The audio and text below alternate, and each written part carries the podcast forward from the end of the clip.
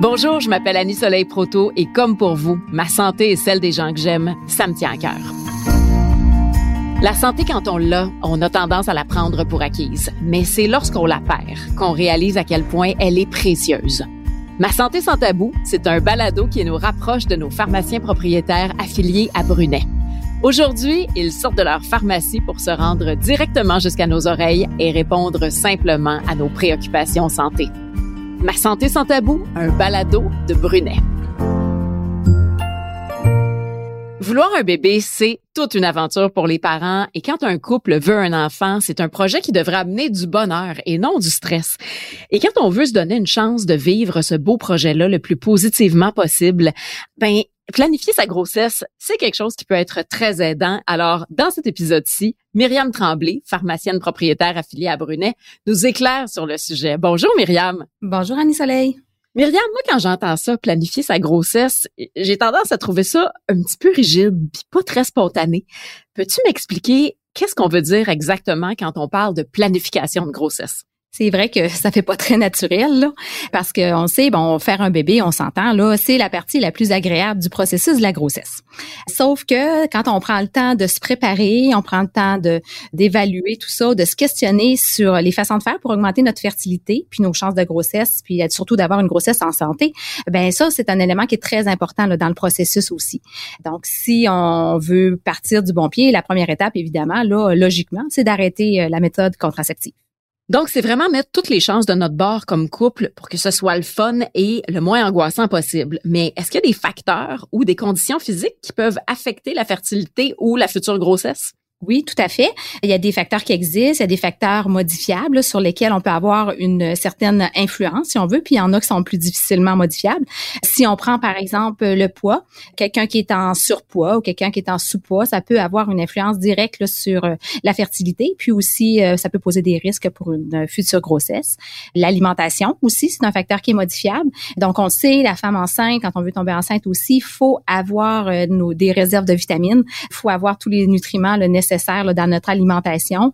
Il y a des médicaments qui peuvent être prescrits aussi, des suppléments vitaminiques qui peuvent être prescrits avant de tomber enceinte pour s'assurer d'une grossesse sans problème et sans danger.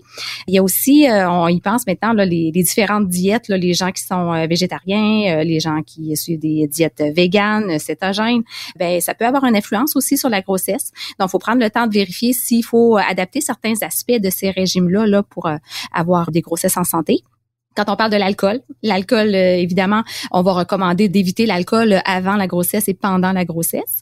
La cigarette, les femmes qui vont euh, être fumeuses, bien évidemment, on va recommander et essayer de faire un plan pour avoir une cessation tabagique là, pour euh, éviter les problèmes parce que c'est un impact direct, la cigarette, sur la fertilité puis sur le développement du bébé. Un peu la même chose pour le cannabis aussi, c'est d'essayer de prévoir un plan de cessation. Ensuite de ça, par exemple, les problèmes de santé. Ceux qui ont déjà des problèmes de santé comme l'hypertension, le diabète ou peu importe, les glandes thyroïdes, il faut s'assurer que ces problèmes de santé-là sont bien contrôlés. Ça va avoir un impact direct sur la grossesse, le déroulement de la grossesse, là, si euh, ces euh, problèmes de santé-là sont pas bien euh, contrôlés.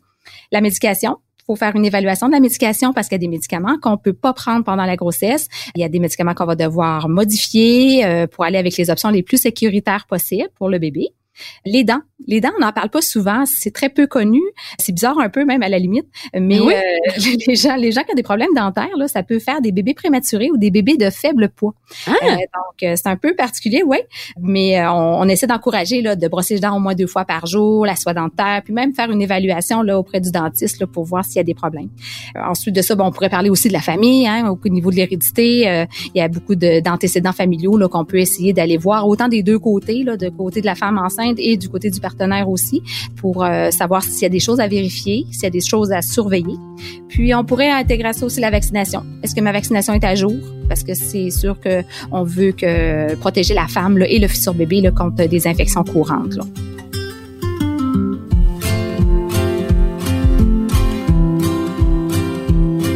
Ben, moi, je remarque qu'on parle beaucoup des bonnes habitudes à prendre pour la femme. Mais est-ce que l'homme, lui aussi, a un rôle à jouer quand on veut planifier une grossesse? Bien sûr. La grossesse, ça se fait à deux. Hein? Un bébé, ça se fait à deux. Donc, euh, c'est aussi important pour l'homme, autant pour euh, aider à influencer la production puis la santé de ses spermatozoïdes puis aussi au niveau de sa fertilité.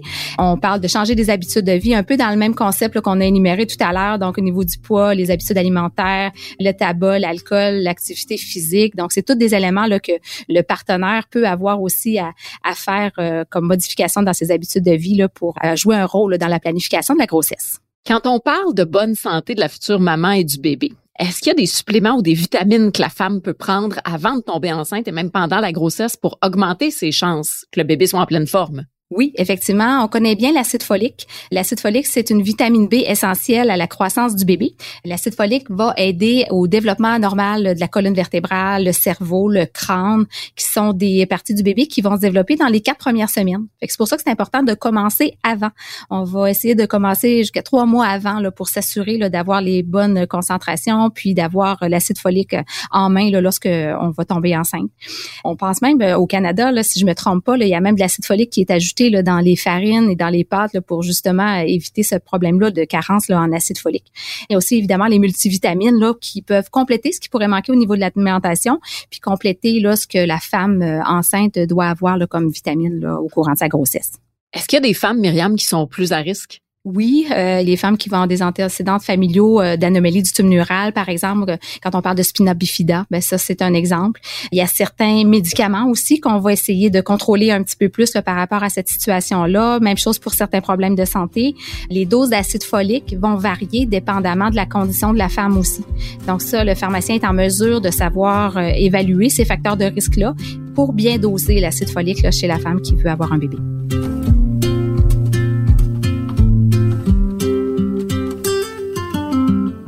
Tu l'as dit tout à l'heure, une des premières choses à faire quand on veut tomber enceinte, c'est évidemment d'arrêter la contraception. Mais on devrait attendre combien de temps après avoir arrêté sa méthode contraceptive pour commencer les essais de conception? C'est une question qui nous est vraiment fréquemment posée en pharmacie. Habituellement, tout de suite après l'arrêt de la contraception régulière, on peut euh, commencer à essayer d'avoir un bébé. Sauf que ce qu'on va recommander euh, d'emblée, c'est plutôt d'attendre un cycle menstruel complet. Ça, c'est pour mieux suivre les étapes puis aussi en cas de grossesse, d'avoir une meilleure idée là, du moment de la conception. Et comment on fait pour calculer son cycle menstruel si on n'est pas habitué à ça? Le cycle menstruel, ça débute toujours avec la première journée de menstruation. C'est sûr que ça peut varier d'une femme à l'autre. Hein. On le sait, il y a des femmes qui sont régulières, il y a des femmes qui sont pas régulières du tout, du tout. Donc, ça varie, mais le jour 1, c'est le jour, euh, la première journée de menstruation. On considère aussi qu'on a une période fertile qui dure à peu près 3 à 5 jours, puis que la femme ovule environ 14 jours avant ses prochaines menstruations. Donc, 17 à 14 jours avant ses menstruations, ce serait comme le moment de la fertilité là, du cycle menstruel. Puis est-ce qu'il y a un moyen efficace pour aider une femme qui veut connaître ses moments d'ovulation? Euh, oui, c'est pas toujours facile pour les femmes, hein, parce que des fois, les femmes qui vont avoir des cycles réguliers, ça va être beaucoup plus facile d'estimer des dates exactes d'ovulation. Pour les femmes qui ont des cycles irréguliers, ça c'est plus compliqué un petit peu. Mais euh, il y a des femmes des fois qui vont ovuler une fois, deux fois par cycle. Il y a des femmes qui ovuleront pas du tout, donc c'est pas nécessairement facile.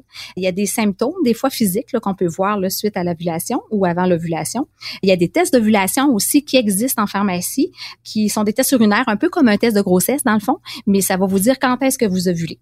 Donc ça, c'est quelque chose qu'on peut se procurer en pharmacie. Il faut aller voir le pharmacien, puis il va vous expliquer comment ça fonctionne. Un des facteurs qui semble assez stressant pour les couples qui veulent un enfant, c'est combien de temps ça va prendre pour que la femme tombe enceinte.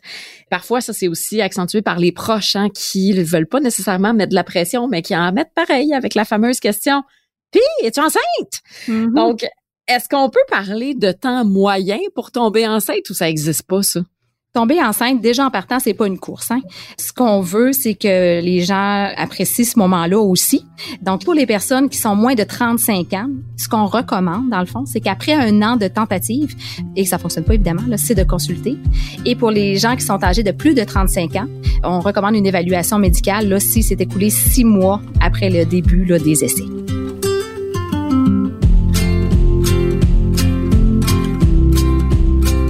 Il y a vraiment beaucoup de choses à savoir quand on veut planifier une grossesse. C'est ce que tu me fais réaliser. Mais est-ce que notre pharmacien peut nous aider dans ça? Oui, effectivement, euh, c'est intéressant là, que la, personne qui veut euh, tomber enceinte aille voir le pharmacien parce qu'il peut faire beaucoup de choses pour elle.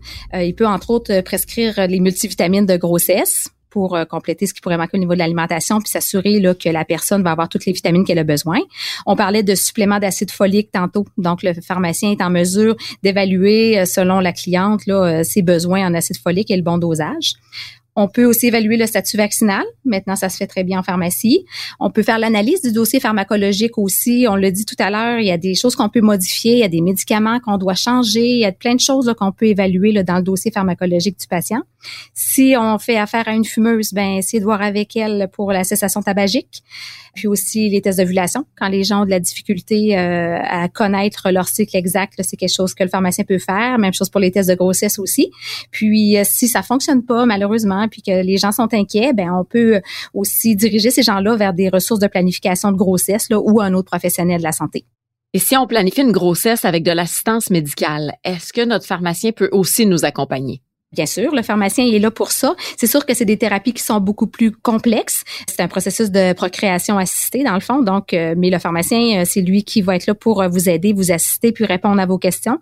Puis un peu la même chose. Là, on parlait de vitamines tout à l'heure, ajouter les doses. S'ils ont des effets secondaires suite à ces médicaments-là qui sont plus particuliers, ben, à ce moment-là, le pharmacien est là pour les accompagner puis les rassurer. Et là, Myriam, s'il y a des femmes enceintes qui nous écoutent ou des couples qui vont avoir un bébé puis qui se disent ouais, ben nous autres, on n'a rien fait de ce qui a été décrit dans ce balado-là, est-ce qu'il faut paniquer? Non, non, non, non, non, il y a vraiment pas de panique à avoir. On veut pas stresser personne avec tout ça, surtout pas les femmes enceintes, ok? Puis il euh, faut se dire qu'il est jamais trop tard là. Faut juste en discuter avec son professionnel de la santé. Il y a plein de choses qu'on peut euh, mettre en place là pendant la grossesse là à différents moments, puis ça peut être bénéfique pareil. Donc euh, l'important c'est vraiment d'en parler pour voir si on, met tout en place là, pour avoir une grossesse en santé.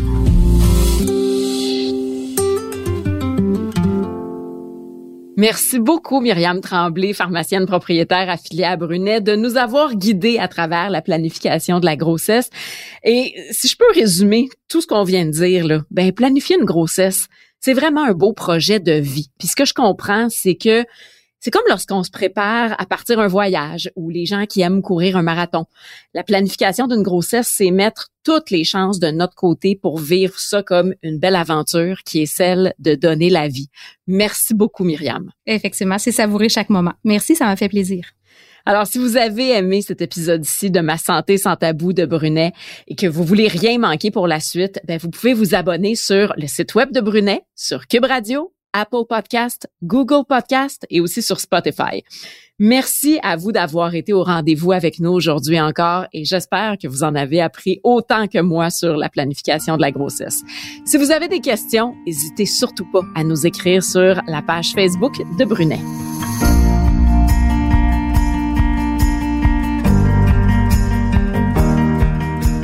Ce balado est une présentation des pharmaciens propriétaires affiliés à Brunet. Il est à noter que les pharmaciens sont les seuls responsables de l'exercice de la pharmacie.